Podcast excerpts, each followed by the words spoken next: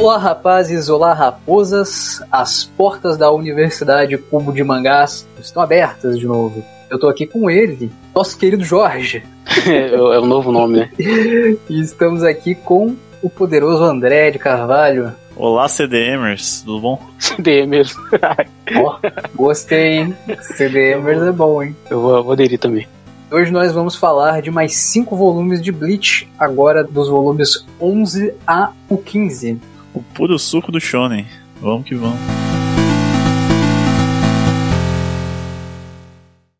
Quer continuar ouvindo opiniões impopulares sobre uma noite de luar? E ver a ira de um homem gentil contra secais? Entre na nossa comunidade do Discord. E você também pode nos patrocinar em apoia.se barra CDMcast. A partir de R$ reais vocês conseguem benefícios exclusivos na nossa comunidade.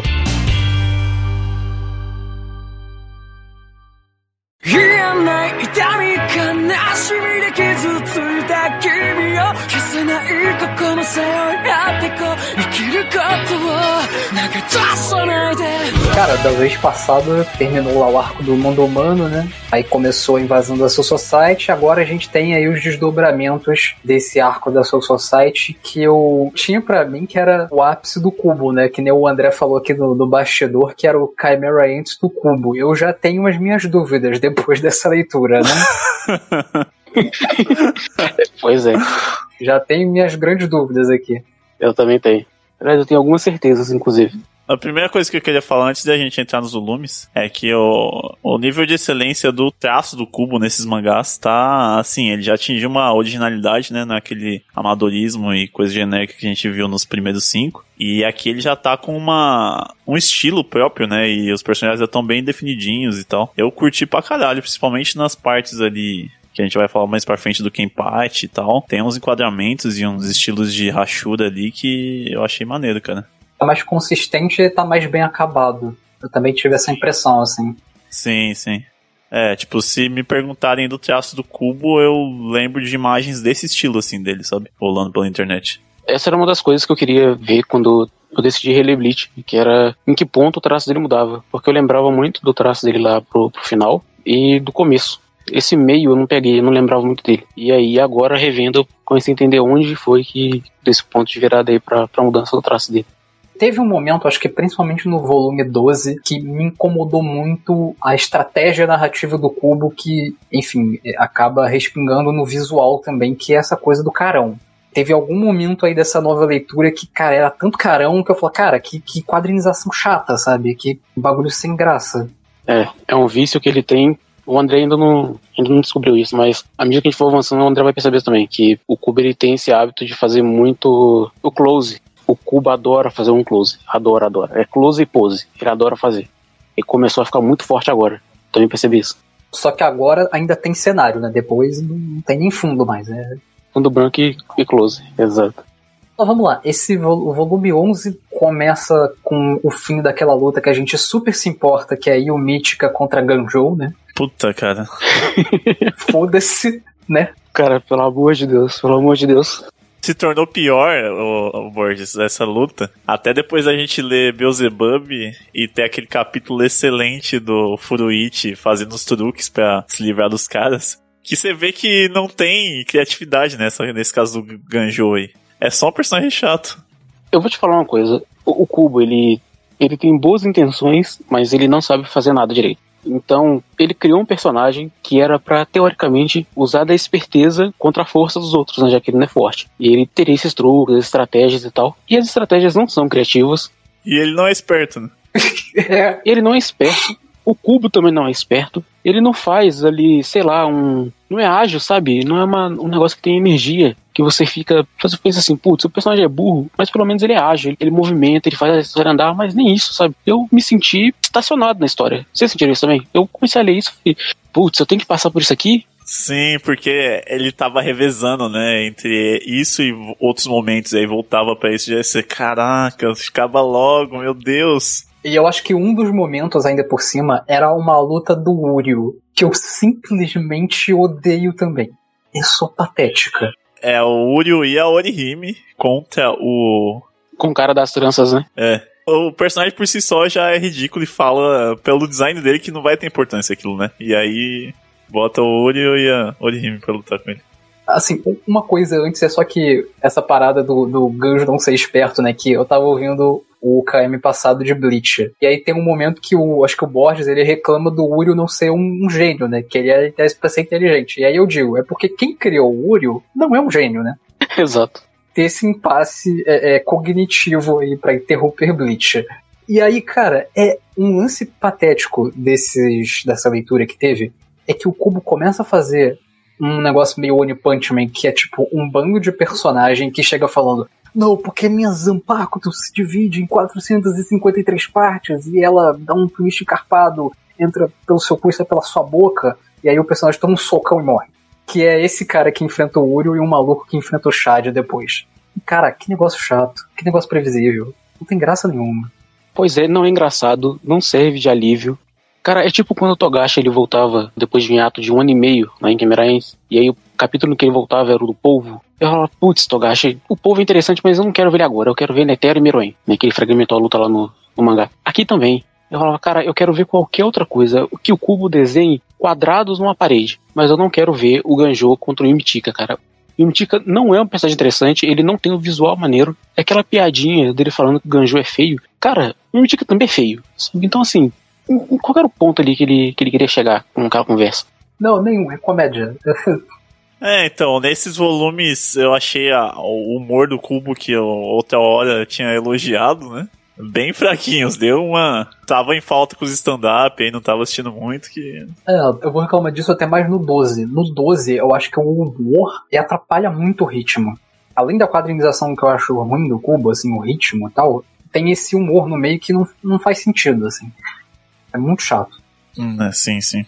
É, mas é, o que, que, vocês acharam dessa luta aí da Orihime e Oreo versus cara X?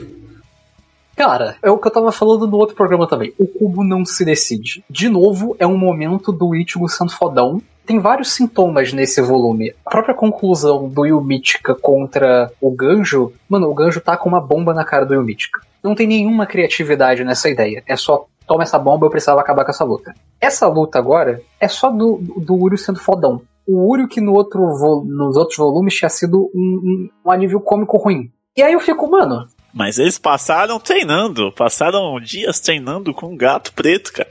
É, não, o Uriel passou o 7. Cara, tem um momento dessa luta que a Urihime começa a falar: Não, porque o Uriel, ele teve que se afastar de mim porque aquela luva tem muito poder, ela poderia me. não sei o que. Eu falei: Urihime! É, ela fica impressionada, né? Caraca, ele treinou mesmo e eu fiquei fazendo o que durante esse tempo de treinamento? A mina tava, sei lá, assistindo Faustão enquanto o cara tava treinando e ela ainda tá impressionada, sabe?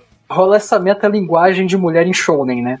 Maravilhosa. Tipo, ela refletindo sobre sua própria condição. Achei conceito, né, Kubo? Achei conceito. Quando ele não mostra, ele escreve. Ele quer deixar claro que as mulheres na, na história dele não vão servir de grande coisa. Então ele quer deixar bem claro. Quando ele não tá desenhando, ele tá escrevendo sobre isso. Ele coloca nas bocas dela, eu sou uma inútil. É um dom que o Kubo tem. tipo, um, um outro sintoma que eu ia falar é que, mano, essa batalha ao invés de ser o, o Ishida falando um bando de coisa fodona pro cara, tipo, ah, parece que você não é o grande cortador do ar, sei lá, qualquer apelido que esse filho da puta tinha, ele podia ter feito, tipo, uma luta coletiva. Isso é uma coisa que aparece muito nesse volume, sabe? De, tipo, as pessoas sendo expositivas sobre laços para enaltecer alguém ficando sozinho para lutar contra um Shinigami. E, tipo, mano, luta em grupo é um negócio muito bom, assim, sabe? E o Cubo não faz, tá ligado? E eu acho isso uma merda. Quando ele reúne os personagens, depois dessa luta, que é o Ichigo e o Ganjo, é para enfrentar um bando de NPC ali e encontrar o molequinho curandeiro. Né? E eles nem lutam, eles só escapam, como se eles não pudessem lidar com aqueles bando de cara random ali, né? É. O que me irrita é que o, o Kubo ele coloca uns, uns adversários e umas lutas que eu sei que não são importantes, os personagens sabem que não são importantes e elas não vão levar a lugar algum dentro da história que ele tá contando agora, sabe? Ele não colocou obstáculos de verdade. Sim. Eu acho que ele tentou criar a ideia de, de mostrar, ah, eu sou o oitavo melhor da oitava divisão. Mas nesse ponto da história, o que significa exatamente? Eu não sei quais são as divisões, todas elas, eu não sei especialidades, eu não sei se eu deveria achar uma mais forte que a outra. Então o personagem vai falar para mim que ele é o terceiro mais forte da segunda divisão, Quer dizer o quê? Eu devo acreditar que é em ordem numérica, né? É crescente?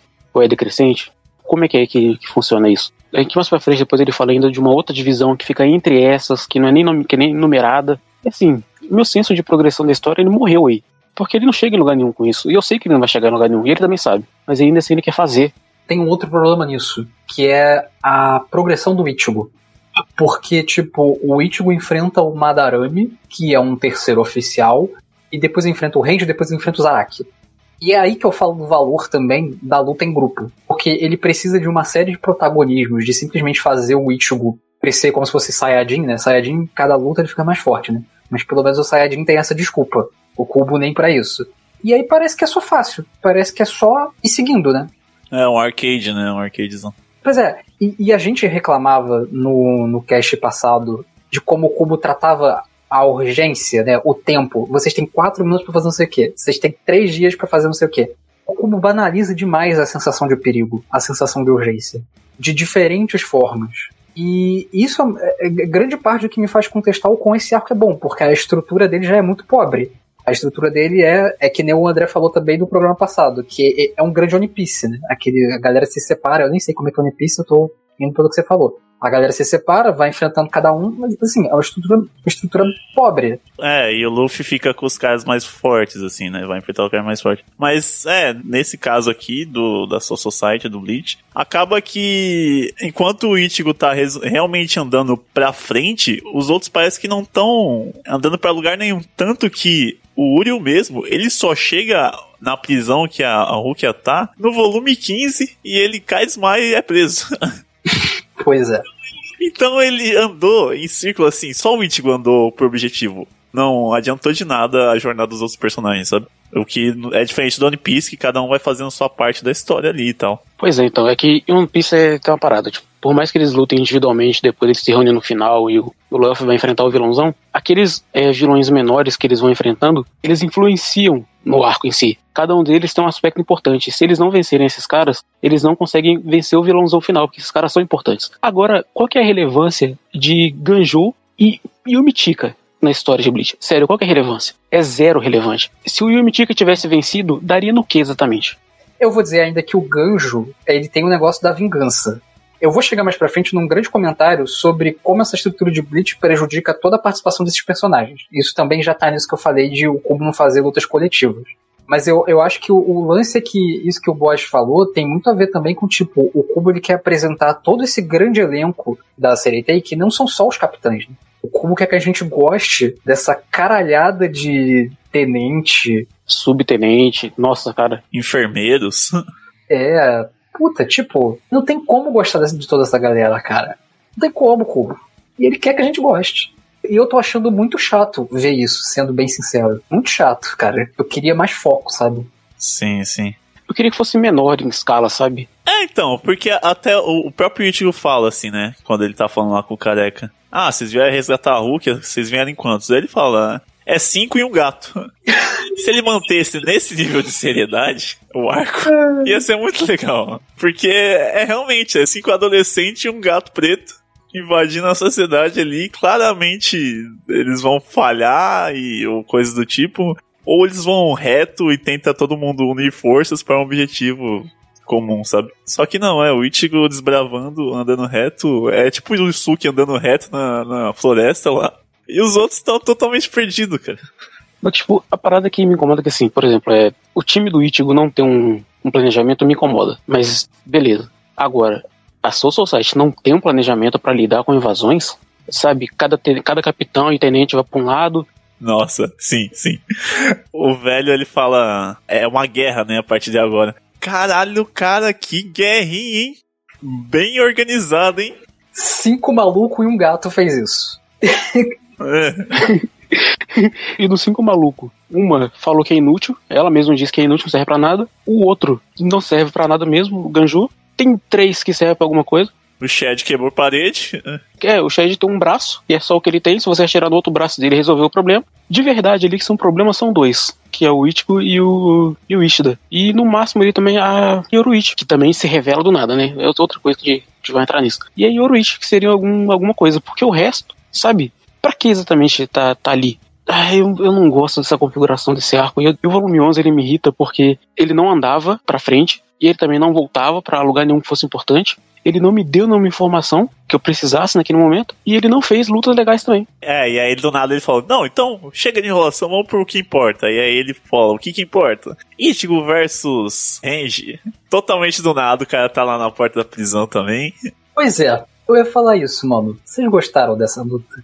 Pelo amor de Deus, cara, pelo amor de Deus. Nossa, odiei, cara. Pra mim, a pior luta do mangá até agora, cara. Nossa, é disparada e pior pra mim também, cara. Eu tinha uma memória afetiva tão forte com essa luta. E quando ela começa do nada, sem hype, é tão broxante e a luta inteira é tão sem graça e é mais uma solução ruim do, do, do, do cubo, eu só fico pra morrer, cara. Eu, eu não acreditei, assim. Falei, tá, ó, ele vai, encontra do nada lá, tá com o enfermeiro, o enfermeiro, ó, vamos passar pelo esgoto, eles chegam lá na porta da prisão, e aí o cara tá lá, ah, sabia que vocês iam ir pelo esgoto, tô aqui, pá, esperando. Aí vai o Ichigo, enfrenta, tá quase pau a pau com o cara, e aí, com o poder do flashback, ele ganhou poderes, que eu juro por Deus que eu li umas duas, três vezes o flashback lá dele com o Urahara, e não entendi de onde que ele tirou esse poder ainda, então onde ele tirou força para lutar com, com o Range. Que ele nunca mais vai usar, né? E aí, ele dá o poder no, no Range lá, o Range lembra de todo o passado que ele teve com a Hulk, aí fala, meu Deus, salve a Hulk aí, Tigo, desculpa por ter tentado te impedir durante o começo da história até aqui. Eu não queria isso. Cara, o cara simplesmente esqueceu e bastou umas porradas pro, pra ele lembrar do passado dele com a Hulk. Aqui que, porque as ações dele não estavam condizentes nada até agora, né? Como eu falei no último podcast, ele chega assim querendo matar a Hulk, né, cara? É incrível, assim, a aparição dele. Que flashback gratuito, cara. Que flashback gratuito foi esse? Do nada, de graça. Ninguém pediu. Eu não esperava, eu não queria. Eu digo uma coisa, se alguém da Jump tá ouvindo, certamente tem alguém da Jump ouvindo isso aqui, pelo amor de Deus, se o Cubo falar do seu lado, ah, eu vou fazer um flashback, você queima a mão dele. Apaga o cigarro, apaga o cigarro. Você apaga ele. Você dopa ele. Tira o óculos da cara dele. Não permita que ele faça, cara. Olha só, no cast passado, o Borges fala brevemente, assim, quando a gente tá falando do Ganjou, né? O Ganjou é legal porque tem essa questão do irmão dele que foi morto. Aí o Borges fala, mas como almas morrem?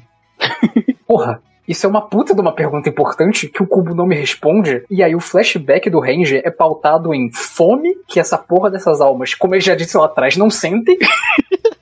e no perigo de morte. Tem um cara correndo atrás dele com facas. Mas a fome ele explica depois. Assim, explica assim, no volume 12, quando morre o capitão lá, eles falam do processo de assassinar alguém e tirar a alma da alma, né? Que pelo menos o Scan traduziu assim, né? A alma da alma. Mas como é que essa alma da alma escapa se você passar 17 dias sem comer um pão? Por exemplo? É, isso eu não entendi. Cara, olha só, esse negócio da fome é interessante porque o Léo levantou isso é bem. levantou isso na hora. Porque eu tinha esquecido e eles explicam isso. E o Cubo explicando alguma coisa é do jeito que é, né? Da maneira mais porca possível. Ele faz aquele diálogo da. Eu acho, acho que é no flashback do Zarak. Ou é no da Hulk mesmo, não sei, do, do Range mesmo. Mas ele fala que as almas que têm forte poder espiritual sentem fome. Por quê? Porque sim, elas sentem fome. ah, vai tomar no cu, mano. Era um bando de criança lá roubando, cara. Tem toda uma questão de, divisão de classe lá. Assim, é, o ponto é, pra esse poder espiritual eles têm que ter fome, e eles têm fome porque têm poder espiritual, então é isso. Então, a Hulk é o Range que os amigos dele estavam roubando lá pra comer, provavelmente todos eles tinham poder espiritual. Os outros três foram mortos, sobrou a Hulk e o Range. E eles foram, a Hulk era obviamente mais forte que o Range, e ela foi adotada lá pela família do Byakuya. Pelo que eu entendi foi isso. E o Range ficou pra trás chorando, querendo matá-la. É, então, meio que teoricamente, se eu for uma alma fraca, eu fico plenamente ali vivendo na Soul Society, só na boa. Se eu não tiver. Não se você tiver na octagésima parte do distrito dos pobres. Aí você tá fudido. Mas aí a questão, porque aí, tipo, tem um cara vendendo comida, né? Então, tipo, é isso que eu tô falando. Essas coisas, por mais que elas tenham uma explicação, elas ainda são muito pouco palpáveis, né? Parece que é um mundo qualquer como o nosso. Só que ele estabeleceu regras na leitura anterior, ele estabeleceu que ninguém sentia fome. Uma pessoa chega e fala, ah, aqui a galera não sente fome, entendeu? E agora tem essa informação que almas fortes têm fome. Mas eu acho engraçado, né? Que você morre querendo fugir do capitalismo e chega lá, sua society, capitalismo de novo. Por que, que existe pobreza com alma? Eu não entendo isso. Por que, que existe pobreza com almas? Pobre alma, né? Pobre alma. Daí que vem o termo. Tite Cubo que criou. Por isso eu tô falando, eu, eu acho que essa ascensão social, porque mesmo assim, mesmo se você mora na Sereitei, é uma outra coisa. Eu acho que isso tinha que ser delicadamente mostrado também. Mas é, é, é aquilo, né? O Byakuya é de uma das quatro famílias mais nobres. Foda-se as outras três. Exatamente, foda-se as outras três. Foda-se o que isso quer dizer, né? Exatamente, exatamente. É, enfim, é, talvez a gente tenha que comprar os databook de Bleach aí pra entender as complexidades da sociedade aí.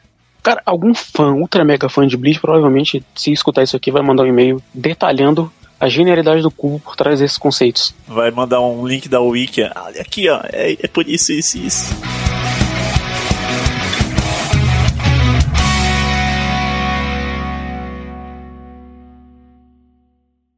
Bankai!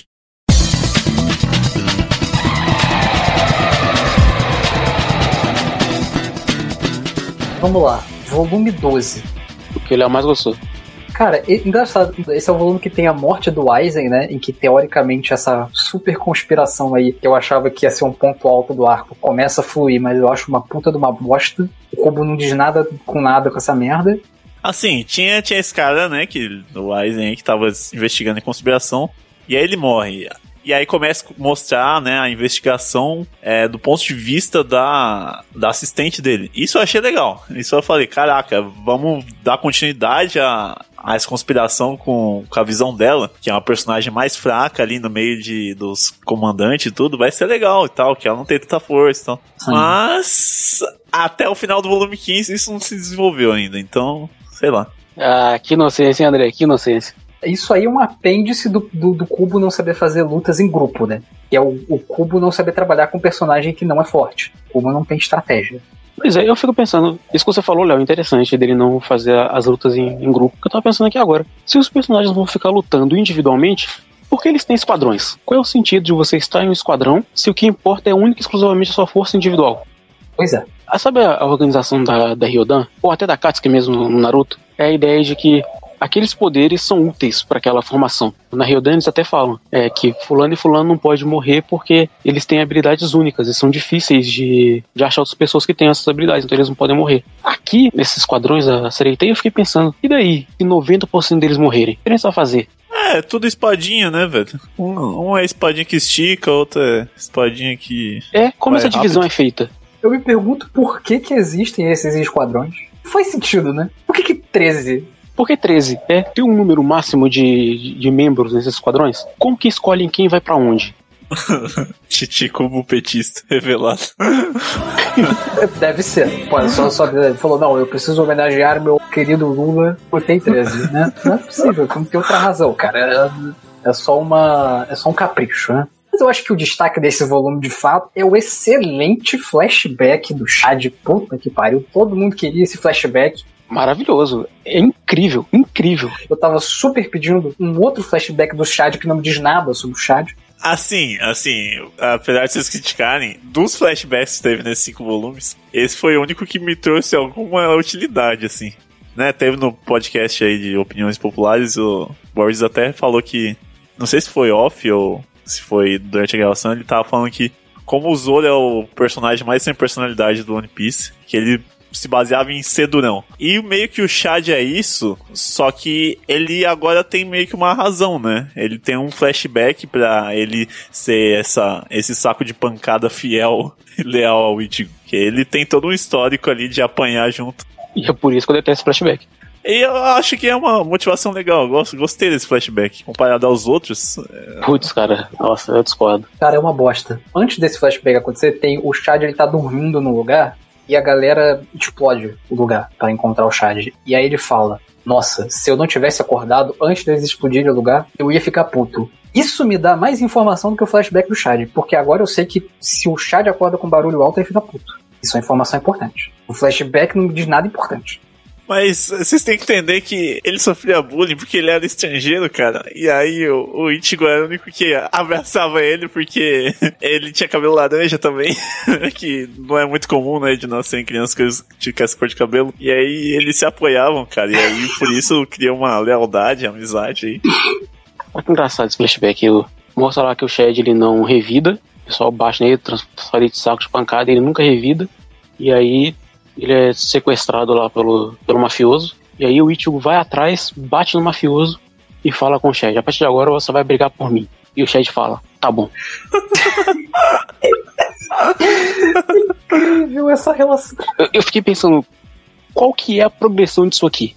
Por que, que agora a violência é aceitável, sendo que o Shed mesmo fala que acabou de conhecer o cara? E que, tipo, sabe, qual que é a relação é que ele não queria brigar por si mesmo, né? E aí o It fala, então, briga por mim. Aí ele aceitou esse pretexto. Ele queria usar violência muito, só que ele precisava de um pretexto. Esse texto é uma bosta, e ele é tão bosta que tem um momento que, tipo, lá, é porque tem duas brigas, né? Na primeira briga, eles estão, tipo, sentados no lugar e o Chad chega e fala: dois homens conversando na beira de um rio é perda de tempo. que bom que você sabe, Kubo. Que bom que você sabe. Mano, o Kubo não sabe escrever uma conversa, cara. O Kubo não sabe escrever uma conversa. Como assim, supernatural você falar pro seu amigo, brigue por mim que eu brigo por você? Fechou? Tamo junto.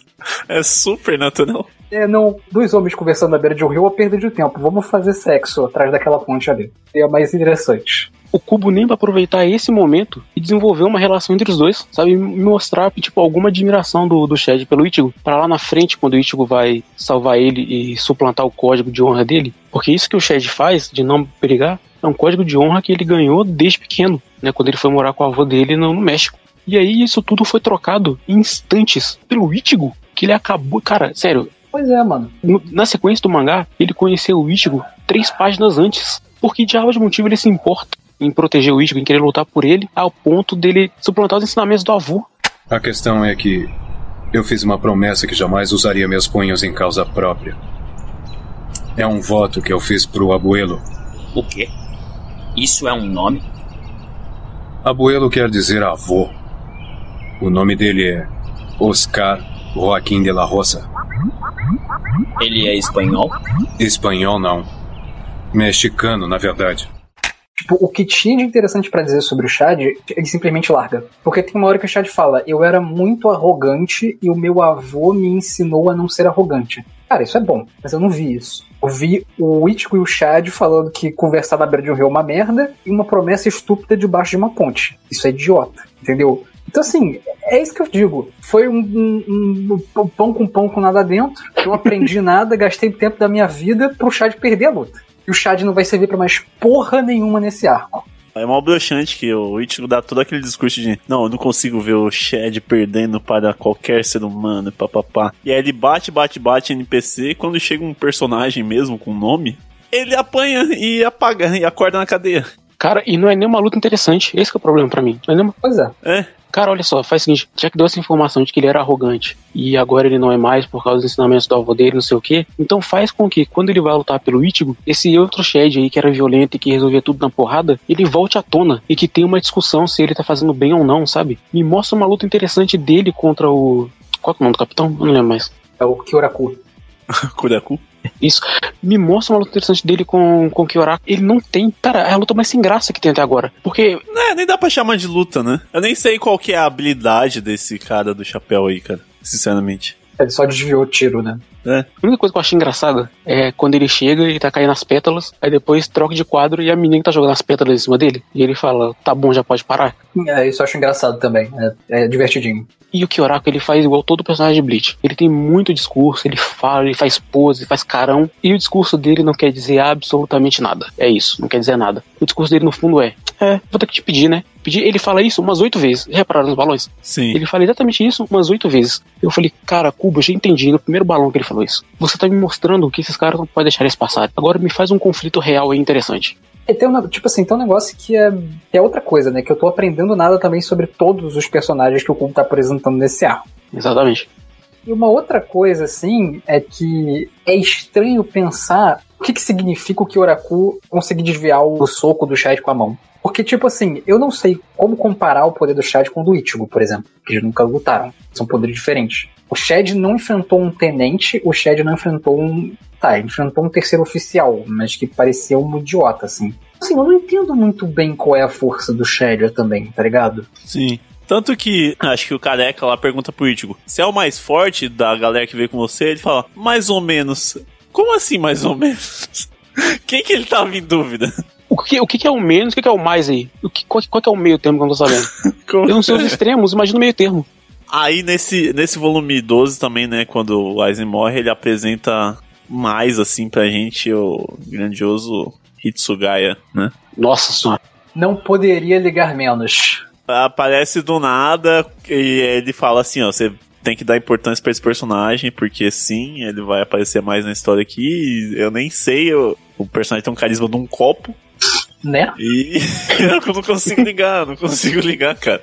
Esse personagem pra mim tava muito mais carismático a, assistente do Aizen ali. Tinha mais, muito mais um drama. Ele realmente não sabe jogar. Ele não consegue parar e desenvolver nem essas pessoas que estão nessa trama paralela da conspiração, né? É impressionante a incompetência do Kubo, assim. Esse volume é uma merda do, do caralho. Não é nem interessante, né, pra gente. Ele não entrega nada dessa conspiração que eu fique assim, putz, eu quero resolver esse negócio. O que tá acontecendo aí? Sabe? Ele não me entrega nada do porquê que o Eisen que tá atrás dessa conspiração tá tentando resolver isso. Ele não me entrega nada, absolutamente nada. E quando, quando o Eisen morre, assim, já sei que vai acontecer pra frente, mas mesmo quando eu li da primeira vez, quando o Eisen morreu, eu fiquei pensando assim, do nada assim? Por que ele morreu assim, sabe? Tipo, já? Eu achei que ele ia mostrar mais, dele interagindo com os outros, dele recolhendo pistas, dele tentando fazer conexões, então a conspiração é isso, isso, isso, não sei o quê. Pra aí, na hora que ele morresse, eu falar assim, puta merda, tem alguma coisa acontecendo aqui, além disso da, da execução da Hulk. Talvez as coisas sejam ligadas. Mas não consigo nem pensar isso, porque ele não me dá elemento pra isso. Concordo, mano. Também achei que ia rolar mais. E não, e o, a frase que o Hitsugaya fala pra assistente é muito específico, sabe? É tipo, é, esse negócio da conspiração aí tá foda, hein? Toma cuidado, principalmente quando seu chefe estiver sozinho. O que, que, que, que isso quer dizer? É, tipo, protege lá seu chefe, ou, ah, cuidado quando ele estiver sozinho, ele tá indo no banheiro se masturbar, sei lá. Quando ele estiver no banheiro, esteja lá. Quando ele estiver vendo filme, esteja lá também, né? Porque eu cheguei, por que, que você não fala isso para o Aizen, sabe? Não é melhor? Aí chama o Eisen e o, e o Yamamoto. Vocês três têm uma conversa sobre o assunto. E aí definem se o Eisen vai ter guarda-costas, como é que vai ser. Assim, o cara é capitão também, né? Ele é capitão, mas se o Hitsugaya fala, toma cuidado quando ele estiver sozinho, subentende-se que o perigo que o Eisen estaria correndo era maior do que os poderes dele. Mas não tem nada, sabe assim? É, subentende-se, né, que o, a ideia do cubo genial, que eu notei que ele queria fazer, é tipo assim, ó, quando ele estiver sozinho, é, ele vai estar fazendo alguma coisa de errado. E aí ele sai no meio da noite porque ele tem algo a esconder, tem alguma tada secreta ali. Ok, aí depois, na outra página, aparece morto. Oh meu Deus, fui surpreendido pelo cubo. Achei que ele era o vilão e na real ele morreu. Caraca. Mas não funciona, né? Mas ok. Zero impacto. Pois é. E esse volume todo é muito ruim em todos os aspectos, inclusive, passando pro próximo tópico, na apresentação do Zaraki. Considerando tudo que eu já falei, de que essa progressão do Ichigo é muito roubada, quando a galera fala, meu Deus, estou sentindo uma grande pressão espiritual, não tem o peso de que teve na primeira vez que eu vi Bleach, né? Cara, e isso surgiu do nada também, né? Esse negócio de, oh meu Deus, o ki dele tá tão forte. Pois é, A gente tá acostumado a isso, né, de cultura de shonen e tal, mas em Bleach nunca teve muito isso, e agora que eles estão na Soul Society, eles sentem o ki de todo mundo aí, né? A ismo, né? Todo mundo tem uma pressão espiritual inacreditável, todo mundo tem. Sim. Caraca, passa um cachorro ali, eu senti a energia dele. É, mano, é complicado. E assim, o, e o Zaraki, ele tava atrás do Ichigo, mas o Zaraki ficou esquecido um tempo. Então foi outra batalha que começou também sem hype, assim. É, eu me surpreendi como, assim, o, o básico do básico, o Kubo não conseguiu fazer. Ah, esse eu, eu senti um hypezinho, porque o Karek falou, "Ô, meu chefe tá caçando um cara forte aí, eu avisei ele, então cuidado aí que... cuidado com o seu cu aí. Aí, beleza. Você sabe que ainda tem um perigo iminente ali do Zadak, e ele aparece meio imponente, assim, né? Que eles estão andando um corredorzão perto do objetivo lá, que é a cadeia. E ele tá no alto da montanha e já intimidando com a aura maligna dele lá e tal. Eu achei legal, assim, achei uma, achei uma aparição hypada, assim. Justo, é, é que eu realmente acho que depois de- da progressão do Ichigo, assim, aleatória, que mano, já não me, me- já não me cativa mais esse negócio de pressão espiritual alta, porque foda-se. Porque o Ichigo vai. E com- tanto que consegue, né? É, sim, que ele vai ter um flashback e, e fica mais forte. Tanto que o Ichigo vence, no, no fim das contas, né? Sim. Então, Cara, como que o Zaraki não acha o Ichigo, cara? Se essa parada da pressão espiritual é tão importante assim na história, como que o Zaraki não acha o Ichigo? Se todo mundo chegou no Ichigo desse jeito, como que o Zaraki não consegue? É, então, porque assim, eu achei que assim, ele só sentia a intensidade da, do, da energia, né? Então, tipo, ah, né, os capitães se espalharem para procurar os intrusos, ele sente várias energias fortes, não sabe se é capitão ou se é intruso. Mas, aparentemente, depois é revelado que a Iruichi, ela reconhece a, a, tipo assim, meio que a energia de cada pessoa é diferente, né? Como se fosse um cheiro. É, exatamente, ela percebe. Então, é só ele falar, porra, peraí, peraí, tem uma energia ali que eu não tô reconhecendo aqui, eu nunca, nunca senti, vou nessa direção, né? Seria muito mais, mais fácil. O cara fala que os Araki têm um péssimo senso de direção. Beleza. Mas a Yoruichi aparentemente não tem esse problema. E ela tá nas costas dele o tempo inteiro. Então por que, que ela não guia ele até lá? Já que ela fica tão feliz quando ele encontra o cara que é forte. Por que ele não desenvolve isso? E ao invés de desenvolver isso, não, ele me dá outro flashback do Zaraki agora. E é incrível, né? Eu até anotei aqui, o, é, o Ichigo tem o poder do flashback, né? Com um pouco de porrada ele fez do o Ruivinho lá lembrar do passado dele com a Hulk, e aí com um pouco de porrada no Kenpachi também ele fez lembrar como o Kenpachi era, era triste antes da criança e, e os caralho que não importava, e continua não importando. É só patético esse, esse momento dramático do, do, do Zaraki, assim, eu ri muito, bicho. Eu não lembrava disso. E o drama dele, ah, eu quero ser mais forte, por favor, minha espadinha, fala comigo. Eu não, eu não lembrava o, o drama de não ter um nome. Ah, vai se fuder, cara. Eu não lembrava o drama de não ter um nome. Algumas páginas antes tinha, tinha te dado a droga do flashback, onde ele não tinha um nome, e a Iruichi também não tinha um nome, e ele teve que dar o um nome pros dois. E agora ele não lembrava mais, sendo que o flashback aconteceu, sei lá, três páginas antes. Maluco, o, o, cubo, ele. Eu acho que ele não sabe organizar o espaço da, das páginas, sabe? O que que ele vai colocar em cada página, porque isso é importante para você ter a ideia de que as coisas estão andando para frente, ou então de que tem múltiplos acontecimentos ao mesmo tempo. A modo como você organiza a história nas páginas importa para isso. E aqui não, ele faz um flashback aqui, é daqui três páginas ele faz o personagem não lembrar de algo que ele contou no flashback, ainda que o flashback não tenha surgido do personagem, o flashback tá lá atrás. Então dá a entender que o personagem deveria saber daquela informação que é anterior a ele. Mas não, ele volta e dá essa volta toda de novo. Parece Mirai Nikki, né, mano? Porque o Yuki chega e fala: Não, porque a Yuno, as ações ruins dela ficaram no passado, tá tudo bem. Só que o passado é tipo 10 minutos atrás, né? 10 minutos antes, exatamente. Um ser humano em evolução, né? Mas, tirando essa lore ruim do Kenpachi, a luta eu achei maneira, cara. Tanto o começo quanto o final, quando ele. Tipo assim, né? Revela que ele é o, o de Bleach, que é o cara que ele ali é forte só pela força física mesmo, pau no cu dessas magias aí, coisa de nerd do caralho. Meu bagulho é da porrada, e aí, tipo, você fica realmente espantado quando revela esse fato, e depois quando ele tira o tapa-olho que tem o bicho sugador de energia, e agora a energia dele fica 100% liberada. Eu falei, não, beleza, então é isso, né? O Ichigo não vai vencer aqui porque esse cara, apesar de não ter magia, ele ainda é considerado o mais forte dos capitães. É, só na porrada, né? Mas aí foda-se, né? Ele é o único que foi aceito sem ter liberação da Zampacto, né? Eu achei que ia seguir a, a lógica do Hunter x Hunter, né? O Kurapika mata o Voguinho ali, ele fala: beleza, se o cara é mais forte não deu trabalho, o resto vai ser de boa. Mas aí o Ichigo vence esse tecnicamente cara mais forte, e aí chega no Byakuya, que é o irmão da Hulk lá, ele fala: peraí, peraí, não vai dar aqui. Por que não vai dar, cara? Tu acabou de descer na porrada o cara mais, mais puto que tinha aí. Mas é que tem uma diferença, porque Bleach ainda tem as habilidades, né? Tipo, querendo ou não, a habilidade do, do, do Byakuya é mais difícil de lidar, né? Também. É, mas sei lá, tipo assim, pela interpretação que todo mundo fez questão de falar três vezes por capítulo. O Kenpachi é o mais forte daqui, meu Deus. Se ele te achar, acabou pra você, papapá. Eu realmente achei que ele ia ser o mais forte no geral, sabe? Ah, não que com magiazinha algum outro superaria ele, sabe? Eu entendo que é tipo, a pressão espiritual do Zaraki é maior, porque ele usa um tapa-olho que suga, né? Pressão espiritual. Então, acho que é nesse sentido assim que ele é o melhor. É, sei lá, fiquei decepcionado. Eu gosto do começo da luta, quando ele fala com, com o Ichigo assim, é, vou te dar uma chance aí, me ataca com tudo que você tem.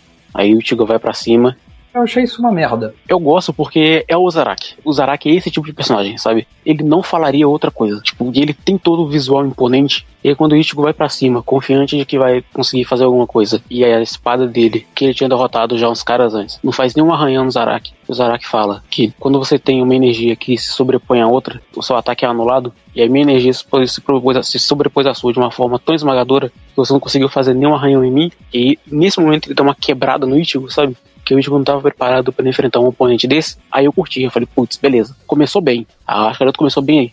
Isso é interessante porque essa lógica do Zaraki aí vai ser usada depois para uma coisa bem ruim em Bleach. Mas isso é bem mais pra frente. Até anotei ali pra, pra não esquecer quando chegar nessa parte. Agora, eu acho que eu concordo com você, Borges. Eu acho que esse, esse momento é interessante. O grande problema é que, novamente, quando o Ichigo corta o Zaraki, é só aleatório. Esse é o problema. Não existe uma tática, ele não pressionou a espada. Ele só. Ah, o Chad morreu. Então vou cortar o cara. Cortou o cara. Não, uma desconstrução, né, cara? É, tem o poder da amizade, é o poder da perda da amizade. Desconstrução cognitiva do, do cubo, só se for. Quando o Ichigo tá correndo ali no início da luta, eu acho uma merda. Quando ele decide lutar, fica legal. Tem uma coreografia bem da hora ali e tal. Aí a luta realmente fica mais dinâmica, fica bem mais interessante de ler. O volume 13 já é outra coisa do volume 12, né? É ali que eu acho que eu vi as cenas mais enquadradas, mais legaisinhas, assim, nessa luta do, dele com o Kenpachi.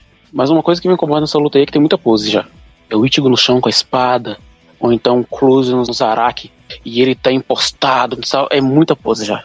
É engraçado que aparece umas cinco vezes a única pose que o Kubo sabe desenhar do Ichigo, né? Que é ele, tipo assim, indo pra frente com a espada, o cabelo indo pra trás, ele com cara de bravo, assim, ó, pá. só, só de eu escrever, vocês já sabem que isso não é, né? Tipo, aparece em todas as imagens promocionais de Bleach, é essa pose, assim. E apareceu umas cinco vezes nessa luta aí. Mas e aí? O que, que vocês acham do, do Ichigo enfrentando o Rolo? Enfrentando a si mesmo, o homem versus o homem dentro de si. É, é, ele, né, decide que vai ter que pedir ajuda dos Zanguetes lá, né? E aí tem que enfrentar esse, esse lado negro dele, eu não entendi o que quer dizer. Eu gosto do, do Ichigo branco mais pra frente, né, do que vai acontecer mais pra frente. Nesse momento eu não gosto muito porque ele surge e ele não tem nenhuma função exata do que, do que é esse Ichigo branco.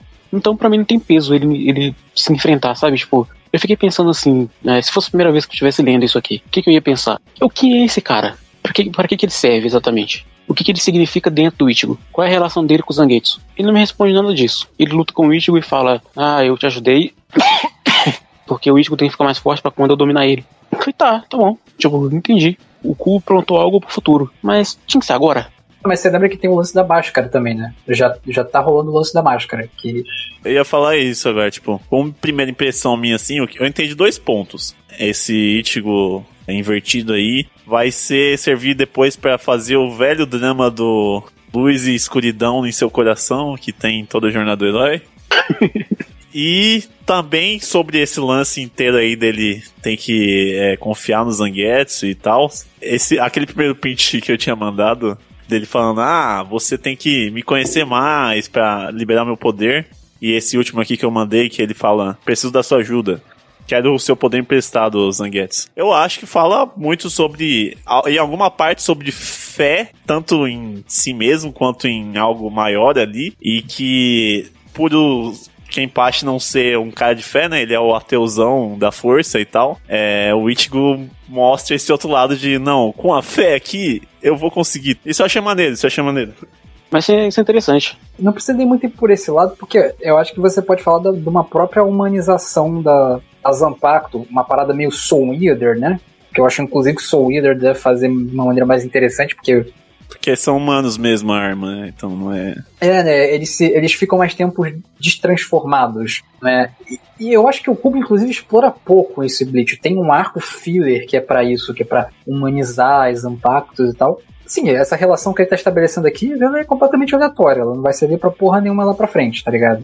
Ela serve muito pro Ichigo. Eu acharia legal essa coisa de, de ter fé, de se relacionar, de você dentro de si uma coisa meio melancólica, porque o Ichigo é um cara muito que, que defende, que ataca. Sim, ele tá sempre ali pelos outros, mas nunca é. por si mesmo, né? Ele não sabe qual que é a, a própria convicção, é sobre se conhecer. Só, só que o Kubo não explora isso, tá ligado? Não existe esse dilema, existe o dilema de eu preciso vencer. Só isso.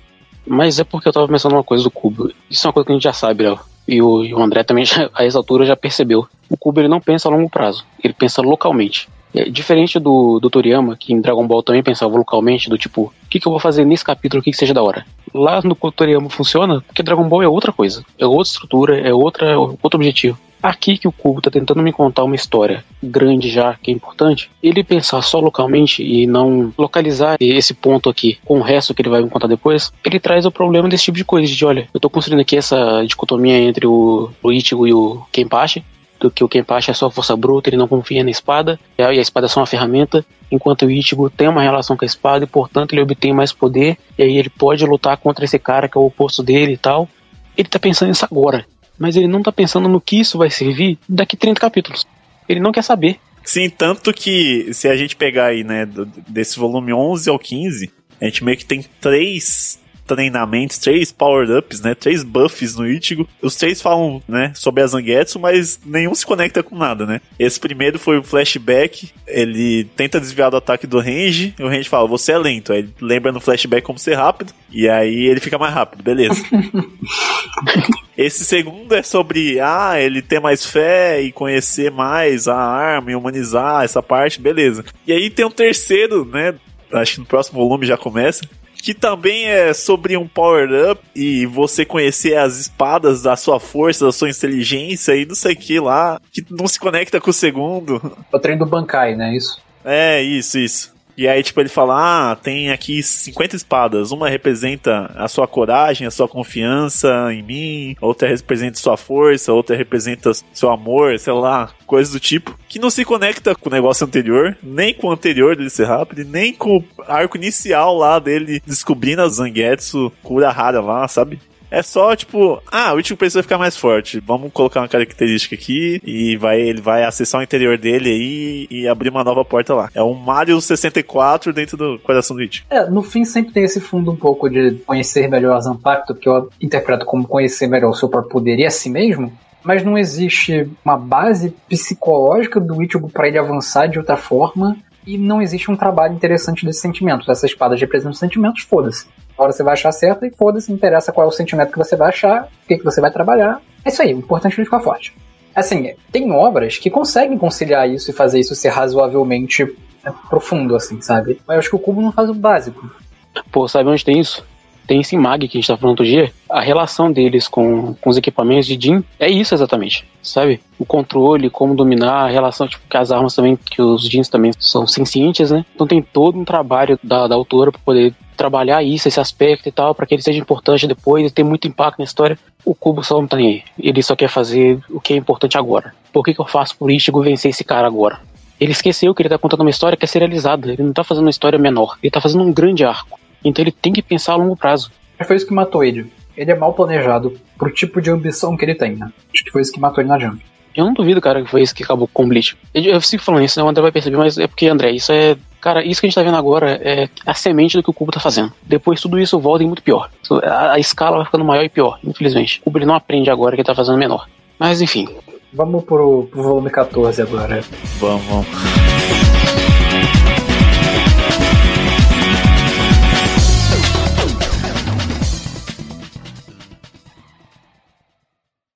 Bankai!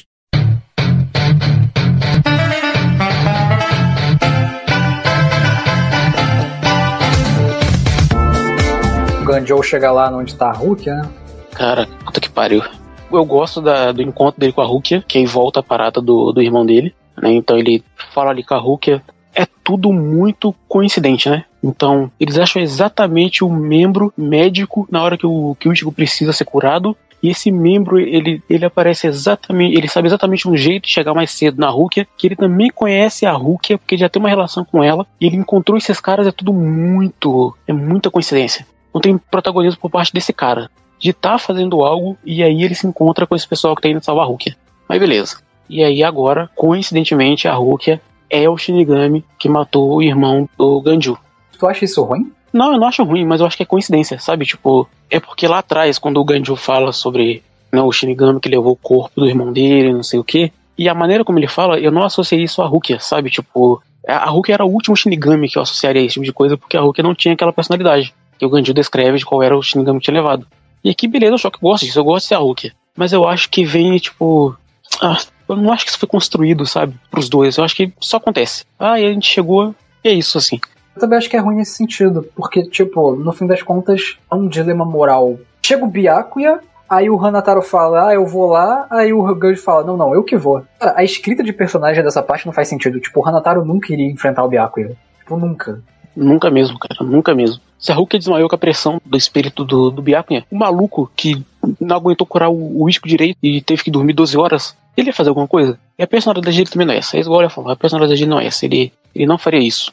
Mas sobre o flashback da Hulk, é, da, é, da Hulk, Hulk com o Gojo, eu acho que isso até cresce um pouquinho o valor do flashback do Range. Que lá no final do flashback dele ele mostra, né, que pô, vou contar pra Hulk que eu passei num teste aqui, aí ela já tá, tipo, em outra vibe, já tá sendo gada do governo ali mesmo e tal. E, né, que essa instituição ali muda as pessoas, né, e faz elas se tornarem essas máquinas de, de matar aí do governo. Então, com esse flashback mostra como ela muda os princípios dela, né? Diferente daquela Hulk que a gente viu no mundo humano e tal, animada, que, que liga pras pessoas.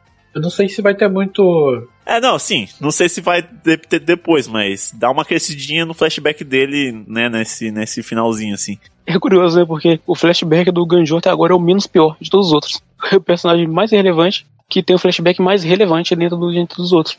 Eu concordo.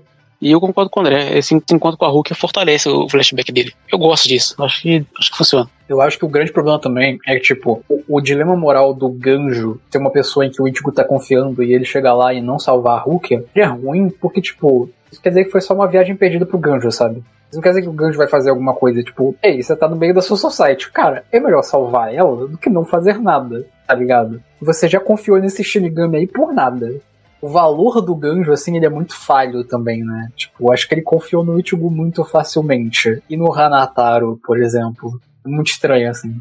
Em um momento nenhum ele pensou em qual era o Shinigami que o Ichigo queria salvar, né? Ele tinha esse problema já com o irmão, mas ele não pensou. Putz, será que eles estão tentando salvar essa pessoa? Ou será que não? Sabe, tipo, não teve um questionamento, exatamente isso que o Léo falou. Isso demonstra a falha do Cubo de planejar a história. Ele não sabe o que vai acontecer até ele começar a fazer o capítulo. Eu acho que no geral até diminuíram o ódio por Shinigamis de personagens que tecnicamente odiavam, né? Que é o Gojo e o é, Uryu, né? Que também. Ele chega a vestir roupa de, de Shinigami, né? O Uryu. Então.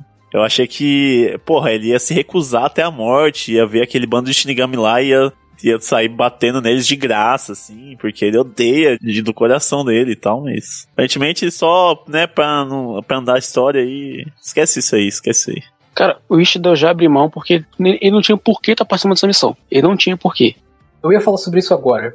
Eu acho uma puta bosta, né? O negócio do, ah, o Chad segue o Ichigo. Foda-se, idiota. O Ishida acaba descobrindo que o Mayuri é o cara que matou o avô. Não só o cara que, que dissecou o avô dele, mas o cara que planejou a morte do avô. E, cara, o Kubo podia ter introduzido isso antes, né? Tipo, o Uryu podia ter ido pra Soul Society. Porque ele ouviu um boato disso, né? Alguma coisinha simples assim, né? Pois é, mano.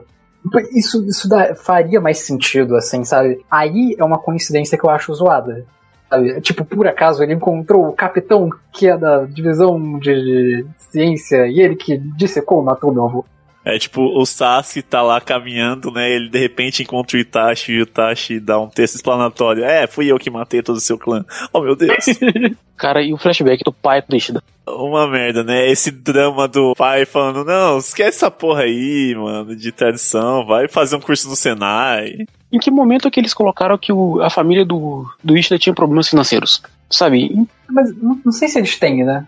O, o cara só quer ser rico mesmo. Beleza, ele não quer ser, ele não gosta, ele quer ganhar dinheiro. Por quê? Não tem motivo de por que ele quer ganhar dinheiro. O porquê essa motivação é tão forte que ele quer destruir a motivação do Ishida e a relação dele com o avô. Igual o Léo falou, não tem a construção. Caraca, isso me bate raiva. A construção do encontro com, com o Mayuri. Porque até esse momento eu não sabia que o Mayuri era alguma coisa. Até esse momento o Mayuri era mais um. Pois é, mano. E o texto expositivo do Mayuri é, é de o cu da bunda, né, cara? Nossa, e é chato, cara, e é chato. Ele manda um. Oh, inclusive eu tenho a foto do cara que eu torturei aqui. Quer ver? Caraca, cara. Por que, que ele tem essa foto?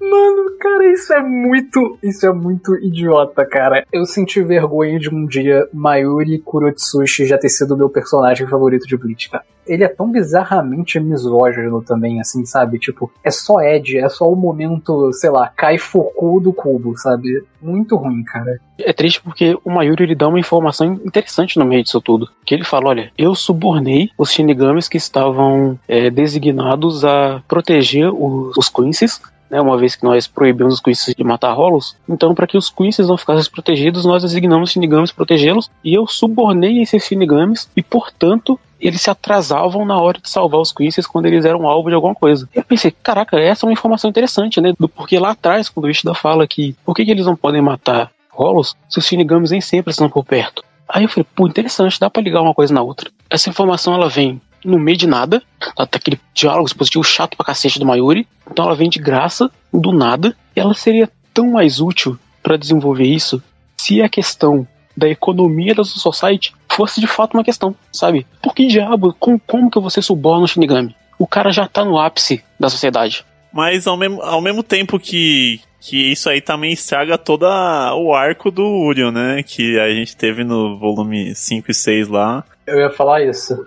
Ah, tem toda aquela questão do balanço de rolos, que é por isso que o Quincy não quer matar. Então, tipo, se sumiu tanto o Quincy, e inclusive a Hulk ia dar o, o a, a, explanação lá, falando por que que teve que matar eles. A Hulk sabia dessa porra aí. A Hulk sabia desse suborno aí, sabia que tava sendo usado por. Não, não, não, não, não, gente, são coisas diferentes. Porque ele, ele fala que sumiu com mais de 2 mil Quincy's, cara. É Quincy pra caralho. Então é por causa dele unicamente que sumiu, sabe?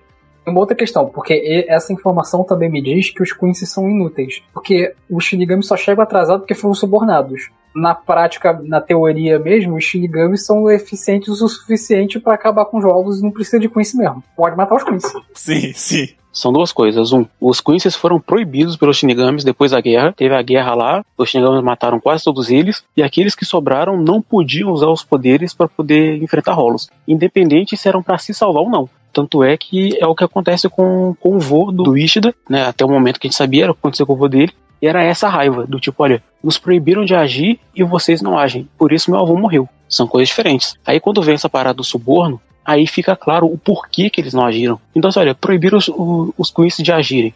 Os caras não podiam nem se defender. Por que então que os Shinigami chegavam atrasados? Por culpa do Mayuri. Porque o Mayuri queria que os Queens morressem. Porque se os Queens agissem, eles iam ser mortos pelos Shinigamis. Se eles não agissem, iriam ser mortos pelos Rolos. De qualquer maneira, ele colocava as mãos nos caras, entende? Uhum. Aí essa informação é interessante, mas ele dá essa informação no meio do bullshit do olha, eu fiz isso com não sei quantos Quincy's e olha aqui, eu tenho uma foto do seu avô, eu não lembro o nome dele, eu não me importo com ele, mas eu tenho uma foto dele, mas eu não me importo com ele. Mas tem uma foto que eu guardo com muito carinho. Tá no meu face lá, dá, abre. Postei nos stories do Insta lá, dá uma olhada. Mas tem um negócio que eu queria falar sobre o Mayuri que é tipo, tá, beleza, o Cubo quer é, apresentar esses personagens como vilões pra gente. Mas, bicho, que porra de lugar sem lei é esse que você pode sair explodindo seus funcionários? Tá ligado? O Mayuri explodiu os caras da divisão dele. Assim, é, é o que eu falei, né? É, aparentemente todo mundo faz vista grossa, porque esse cara é o mais cruel do, dos capitães. E eu quero voltar um pouco, que o Boris tinha contado, falado do flashback do, do cara lá, né, que é explodido. Mas é um flashback. Que eu acho muito interessante, cara, que é um, ele é, tipo, é um figurante, né, que ele é levado pra missão de pegar a Orihime e o, e o Ishida. E aí ele é levado pra uma explosão com outros milhares de amigos deles ali, outros 10 amigos deles, sei lá. E aí no capítulo seguinte começa contando a historinha dele, né? Que ele era, tipo assim, pique o, o Range e a Hulk, assim, querendo ascender socialmente, querendo entrar para pro exército e lá. E ele é, sonhava em servir os, os capitães. Não sei vocês, eu já tô aqui escrevendo o meu e-mail pra Jump pedindo um spin-off desse cara, porque é puta história maneira, cara. Ah, não, de todos os flashbacks, ele é o mais importante. Eu super queria ver esse flashback desse quaternário aí. Obrigado, Cuba. E aí mostra, tipo assim, né? Ele tenta. Esse flashback é basicamente pra né, humanizar os soldados ali da sua society e tal. Super importa. Sendo que. É. Sendo que, tipo assim, né? Isso só é relevante quando, quando os capitães explodem, né? Quando o Ichigo tá descendo a porrada em todo mundo, foda-se também. Mas. é foda. Eu detesto esse flashback porque eu discordo, eu não acho que ele é pra humanizar esses caras, eu acho que ele é para mostrar o quanto o Mayuri é mal. Olha, o Mayuri é tão mal que ele não se importa nem com as pessoas do esquadrão dele. Ele brinca com o sentimento das pessoas, olha como ele é terrível. É como se explodi-los não fosse o suficiente, né? Tipo. É um pouco, mas ó, é, não sei se vocês já viram, tem um vídeo na internet que é antiguinho que ele mostra a vida de um Goomba, que é aquele, aquele bichinho do Mario que você esmaga com a cabeça. E aí ele mostra, é um vídeo que mostra assim a infância dele, e aí ele crescendo, se alistando no exército do Bowser, e aí o Bowser ensinando que o inimigo que eles têm é o Mario e tal, ele, pô, entendido, eles vão pra guerra, e aí o Mario chega e acaba com tudo com um pisão, assim, né? E é, é, tipo, é muito isso, versão cubo, assim, né? Mostrando o cara fazendo a trajetória e acaba tudo numa explosão, assim. É muito do que acontecia até em Shingeki, né? Eles mostravam muitas vezes coisas do tipo, um pouco melhor, né? Desenvolvido de maneira melhor. Tinha um pouco mais de empatia pelos soldados ali. Mas é basicamente a mesma coisa, sabe? É, é que assim, em que os soldados rasos eles importam, né? Tipo, eles são massas de, de manobra, mas eles, eles importam. Né? Agora, é, o Cubo, ele. Eu duvido muito que ele tava pensando em humanizar esses caras, tipo, mostrar o lado deles um pouco e tal. Ele só queria fazer o Mayuri ser mal. Olha como o Mayuri é terrível, ele não se importa nem com as pessoas, o próprio esquadrão, ele explode eles, engana, explode os caras, só pra tentar pegar esses dois otários ali, ó. Será? Cara, é o cubo. Porque o flashback do cara vem depois da explosão. Por isso que eu acho que é mais pra humanizar. Então. Ele explode os caras, mas então, mas é que tá. Quando ele explode os caras, ninguém sabe por que os caras explodiram. Até que momento não sabia. Eles estavam enganando o, o Ishida e a, e a Orihime. E aí do nada os caras explodem, não tem explicação. Aí no próximo capítulo, eu acho, começa com a explicação que foi o Mayuri que falou aquilo para ele. E o cara aceitou porque ele queria entrar no esquadrão da, da Hinamori. Hanamori, não lembro o nome dela mais. Porque ele conhecia ela de algum lugar. É, ele gostava da Rina. Nossa, tem que ter um, tem que ter um spin-off aí desse cara com ela namorando. Alô, você aí do DeviantArt, por favor, começa a fazer fanart aí do, do quaternário da divisão do Mayuri com a Rinamori, por favor. Pô, ele fez isso, aí eu falei, tá, tem um ponto ali, ele quer mostrar o Mayuri mal, beleza. Mas no seguinte, quando ele começa toda aquela explicação de 22 páginas de como o Mayuri acabou com os Quincy's, eu fiquei pensando assim, putz, você precisava daquilo lá atrás, então pra quê? Mano, ele explodiu os caras, mano. Ele explodiu os caras. Esse flashback não era necessário, como nenhum outro flashback era necessário até agora. Ninguém pediu, ninguém queria. Eu tava cagando e andando pra esse personagem. Pra mim, tanto faz. Se o Maior com bomba, só pra limpar a bunda. Eu não tô nem aí, cara. Não tô nem aí. E a luta? Vocês gostaram da luta?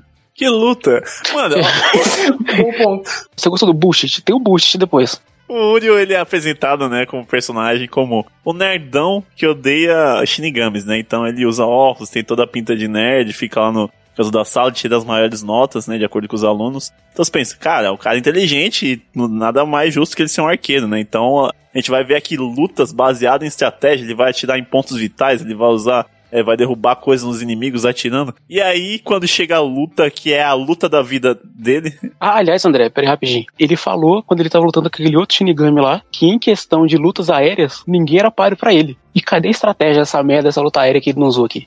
Sim, sim. Não, não tem, é. Ele só foi o mais rápido. E aqui também, que é a luta da vida dele, que resume todo o arco dele aqui, é a decisão final. A luta só se baseia em vou ficar mais forte, minha flecha vai ficar maior e vai te acertar. Que é um bagulho tirado Cara, do cu também, né? Cara, cara. É, não, é, é tipo o Ichigo de, de arco e flecha, tá? Sabe? Tipo, minha espadona é maior que a sua. De onde veio essa luva, cara? Por que diabo essa luva tem esse poder? É, é como as- essas coisas acontecem. Ele explica, né, mano? Mas é muito do nada, velho. E aí que eu falo que esse é o Quimera antes do Chichicubo. Esse é o Berserk Mode do, do Urio. Que ele fala ali, ó. Se você usar esse poder proibido, você nunca mais vai poder usar seu NEM. é, exatamente. E quem acredita nisso? É, não, sim, sim, sim. É sério, quem aqui acredita nisso? Você acreditou, André? Você, você ainda não leu o mais pra frente. Você acha que ele perdeu os poderes? Assim, assim, eu, eu tinha um pingo de esperança. E aí, quando acabou essa luta, aí o Urio, ele faz todo um discurso de Caraca, venci essa luta aqui, passei mó perrengue, finalmente cheguei na cadeia onde tá a Rukia. E aí ele sobe a escada e tem um outro capitão lá, tipo, em uma página inteira mostrando esse encontro dele, tipo, fudeu. Eu falei, caraca, que final, bati palmas assim ó, pro cubo. É isso, ó. Ele, teve, ele ia perder os poderes porque ele ia morrer, e esse é o grande final e fechamento do arco de Urio Ishida aqui, ó. Caralho.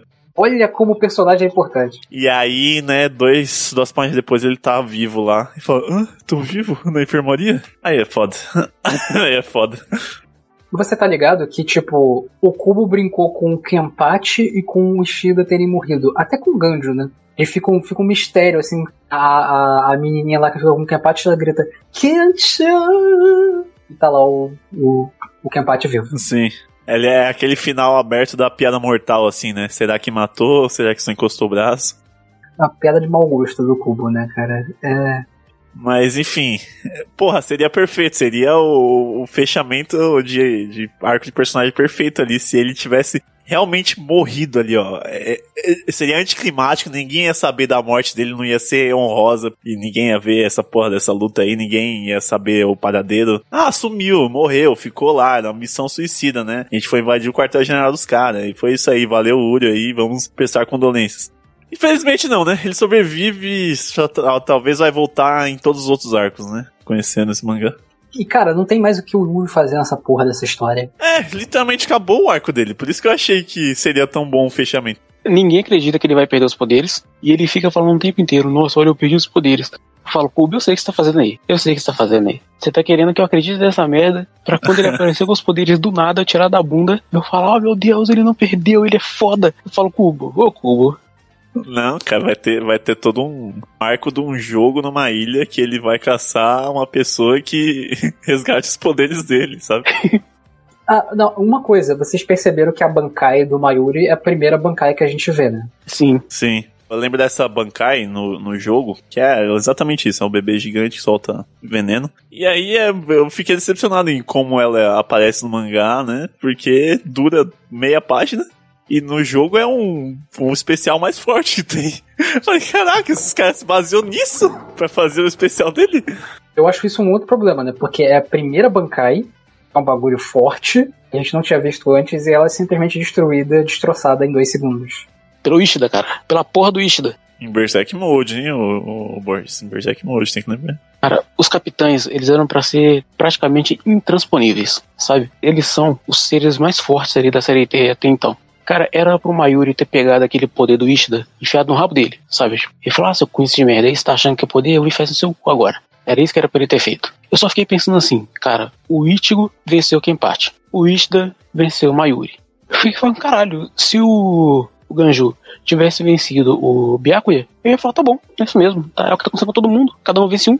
Eu fiquei meio decepcionado que, tipo, quando o Ichigo fica frente a frente com o Kenpachi, eu falei, não, beleza, aqui a gente vai ver o gap de, de poder. Obviamente o Ichigo não vai vencer isso aqui, né? E depois eles vão se reencontrar com ele mais forte e talvez tenha um embate. E aí, quando, né, apareceu. Eu, eu tava com a cabeça assim, os capitães eles não vão vencer, mas eles ainda vão fazer um jeito ali de resgatar a Rukia sem enfrentar. Mas não, aparece assim, ah, vou tirar força aqui e vou ter que vencer, né? Infelizmente você aparece na minha frente assim, que nem um cavaleiro de ouro, eu vou ter que passar você e seguir reto. É exatamente Cavaleiro do Zodíaco, tudo de novo, assim. E se você pensar, essa coisa do, do Gap, tipo, a Yoruichi fala que o Ichigo não pode derrotar o Byakuya ainda.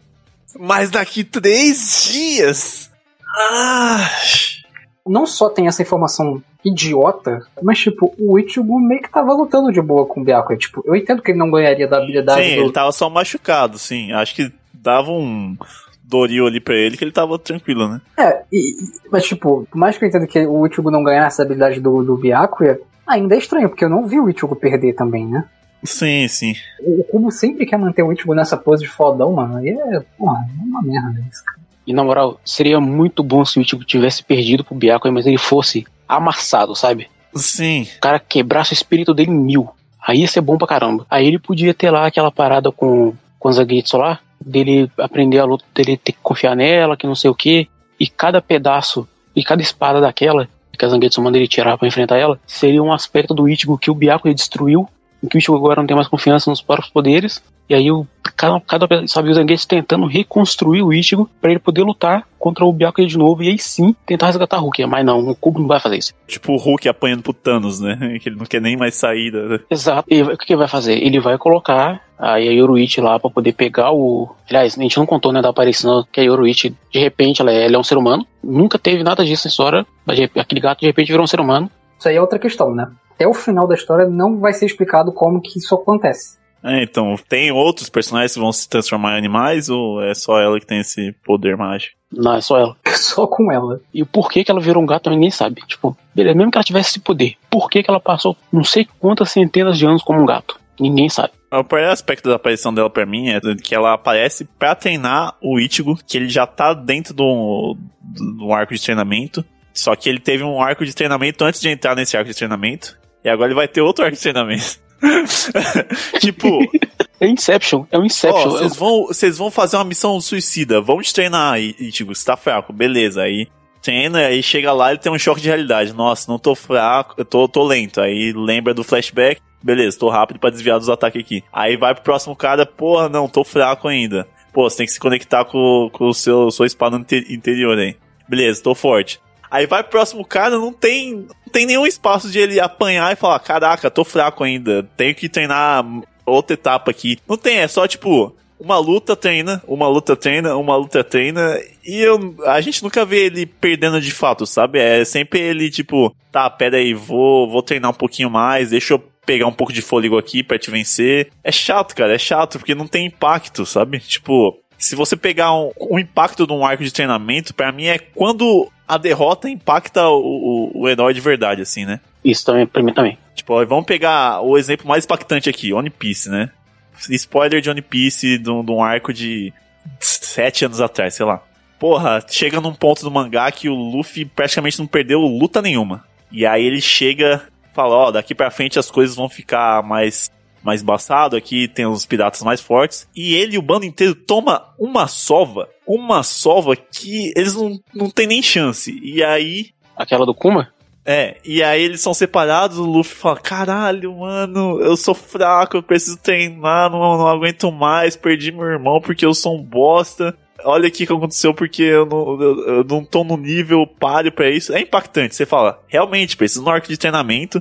E aí vem um time skip de tão importante que é esse arco de treinamento. Aqui não, aqui é justamente o contrário, o cara tá andando reto, tá superando as coisas, mas ainda assim ele tem que treinar, porque uh, o, Kuba ele quer introduzir conceitos de poderes e coisas do tipo. Cara, e o Kuma não precisava introduzir isso agora, mano. Ele podia ter preparado isso antes. É, cara, já tô acostumando ainda com o, o gap de poder que ele pegou na última luta contra o cara que era o mais forte fisicamente, sabe? Eu ainda quero ver até onde isso vai, antes de ter um novo passo, sabe? Eu não vi o limite disso aí. Pra que já vai ter uma nova transformação? É tipo, o cara meteu o Super Saiyajin 2 e 3 no mesmo arco, assim, sabe? Eu não vi o limite do Super Saiyajin 2, ele já me mete o 3 já. E essa coisa também de Shinkai e Bankai, honestamente, é bem confuso. E eu lembro de achar isso confuso quando eu era moleque, assim, e tava assistindo o Bleach pela primeira vez, sabe? Tipo, não entendia muito bem qual era a diferença de um pro outro. E no final de contas é tipo isso, é um Super Saiyajin 1, 2, muda o poder da Zanpakuto, mas sei lá, né? A gente viu um Bankai que foi destruído muito rápido, aí depois vai ter um Bankai aí antes de o Ichigo usar dele e tal, né? Enfim, mas, assim, é é bem ruimzinho a construção, de, a construção disso. Porque o cubo ele não dá escopo, ele não dá recurso pra gente e o Ichigo já vai acessar esse nível. Sabe? A gente vai ver dois bancais antes do Ichigo usar dele. Sim. Bizarro. E o tempo, cara, de novo. O tempo, o Kubo não controla o tempo. Agora ele vai treinar por três dias. E o Ichigo fica na água termal, cara. Eu falei, caralho, mas já não tava na hora de salvar a Rukia? Quando eles foram lá pro, pro mundo, era tipo 24 horas, né? Que vocês tinham, sei lá, era alguma, algumas poucas horas, né?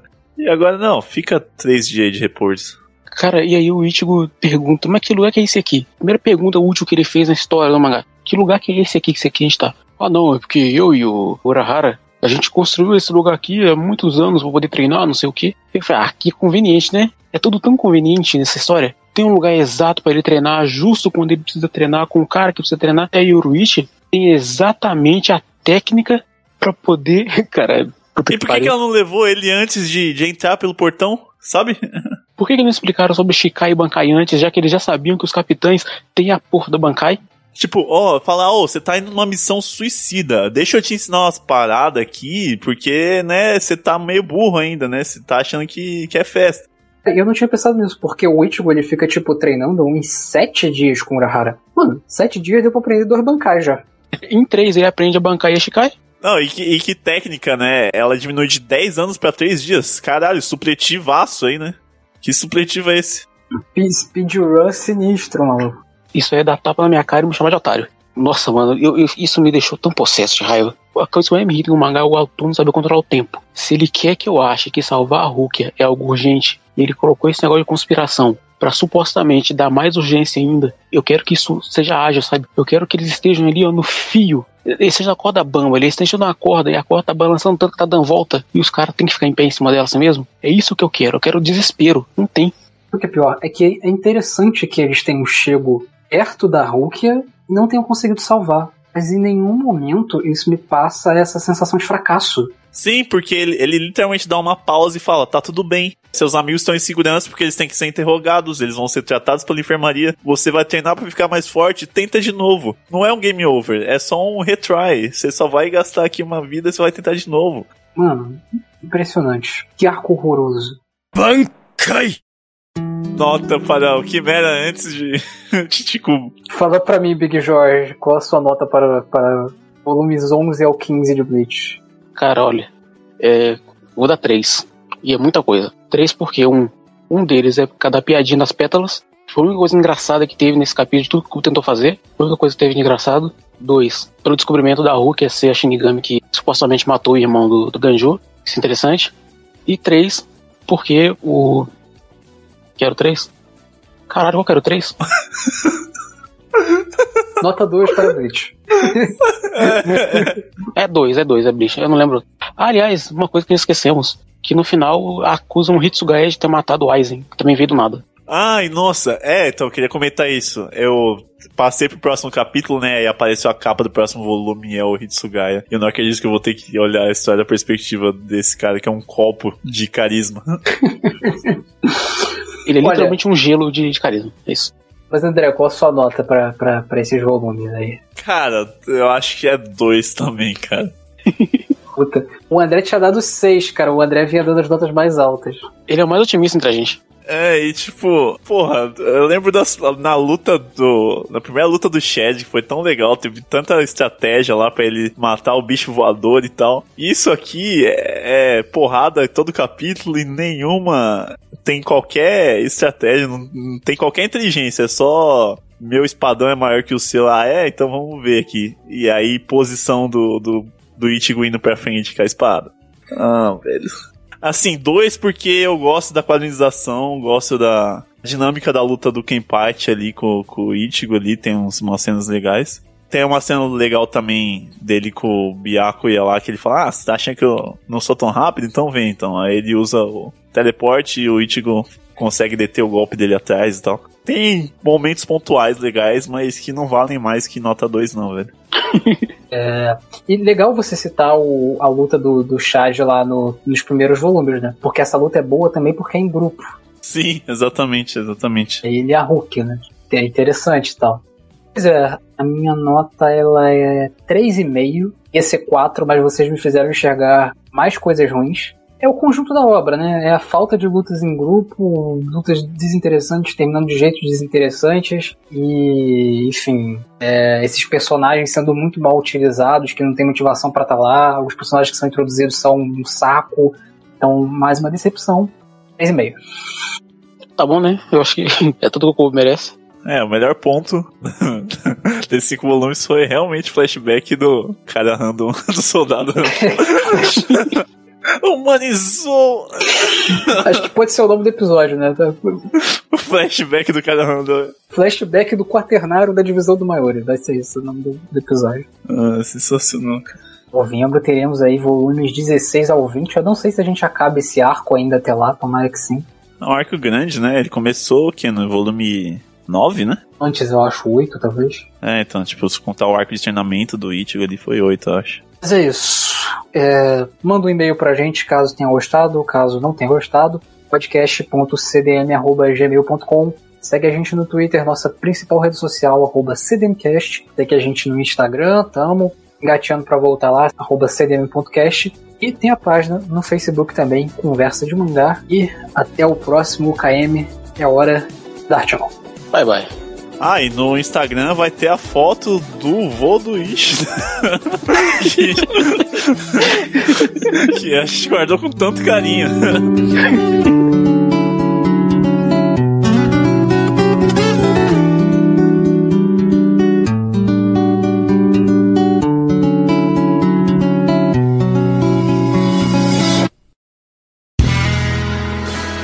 Este podcast foi editado por André de Carvalho.